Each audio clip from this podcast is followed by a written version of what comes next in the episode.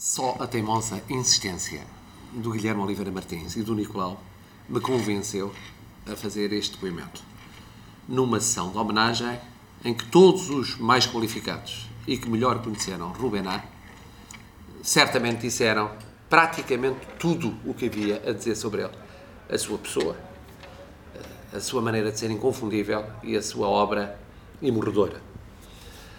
E, portanto, eu vou dar um testemunho muito breve, contando um episódio e, por outro lado, uma experiência e, e retirando as lições de um e de outro.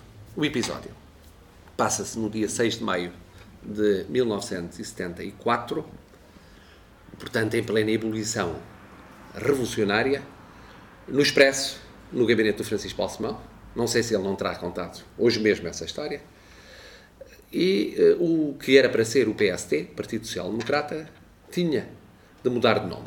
Porque na véspera, no último telejornal, às tantas da noite, tinha surgido um Partido Cristão Social Democrata. E então Francisco Balsemão estava ao telefone com Francisco Carneiro e dizia, mas como é que vamos chamar este partido? Como é que há de ser? Francisco Carneiro tinha dito um partido do centro, no meio da Belém, a falar com Spínola. Eh, como é que há de ser? Entra o, o nosso amigo Rubená, eh, por outras razões de que falarei de seguida, e começou a seguir a andar como ele, muito curioso, a pegar as coisas, a ver os livros, a ver os apontamentos, a, e, e ouvir a conversa.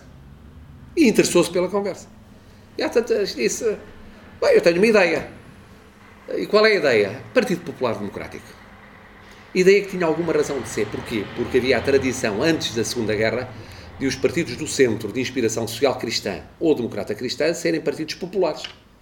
E de tal maneira isso é assim que o Partido Popular Europeu foi criado muito mais tarde com o nome de Partido Popular para reunir essa família à escala europeia. Não pensava Rubená que isso acontecesse umas décadas depois da sua ideia. Ou seja, Ruben deu um nome a um partido de que nunca fez parte, num improviso, numa inventiva em que ele era dos maiores e dos melhores, num momento de lazer, de compasso de espera, que era muito importante para quem estava a fundar o partido e para ele era meramente ocasional. Mas que revela muito da maneira de ser de Rubená. Interessava-se por tudo. Tinha uma cultura ilimitada, tinha uma memória prodigiosa, tinha uma criatividade excepcional e usava nas pequenas grandes coisas. Isto era uma pequena coisa, um acaso, crismou um partido que assim se chamou até se converter em Partido Social Democrata. Depois a experiência, a experiência do Expresso. Francisco Balsemão criou o Expresso e pensou logo num conselho editorial. Conselho editorial constituído pelo Mário Morteira, pelo Magalhães Mota, pelo João Moraes Leitão e pelo Ruben. E que reunia todas as semanas. No começo da semana, para fazer o balanço da semana anterior, como é que tinha saído o número, melhor, pior, e dar ideias para o futuro. Ideias de curto prazo ideias de médio e longo prazo. Numa altura muito difícil, estamos a falar da censura Estamos a falar ainda em 73, 74. E o Ruben era, eh, sem eh, menosprezo dos demais, o mais inventivo. Porque, além de ver a edição, a anterior e a edição seguinte, estava atento àquilo que se passava no país, sobretudo no domínio da cultura e sobretudo no domínio do património cultural. Aqui era uma capela, acolá uns manuscritos, ali uma história, um arquivo, um tombo. Eh, ele estava atento a tudo o que era o Portugal cultural, que conhecia muito bem. Que conhecia muito bem. Conhecia aquela capela naquele lugarzinho recôndito que o comum dos intelectuais de Lisboa ou mesmo do Porto não conhecia. Sabia de, do episódio da venda de uma biblioteca, de um leilão que ia existir, hum, de um legado familiar que tinha valor histórico, de um quadro que. e chamava a atenção para isso.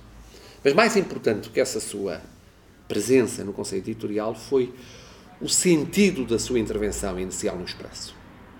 Aliás, coube-lhe escrever um artigo na primeira edição do Expresso que se chamava, salvo o título, Mentalidade, ponto, rotina, ponto de interrogação, renovação, ponto de interrogação. Que era, no fundo, esta ideia de Ruben. É, é preciso uma revolução cultural. Mais do que uma revolução política, mais do que uma revolução económica ou social o que o preocupava era uma revolução nas mentalidades. E o artigo dizia isso, tanto quanto era possível dizer um artigo para a censura, naqueles tempos.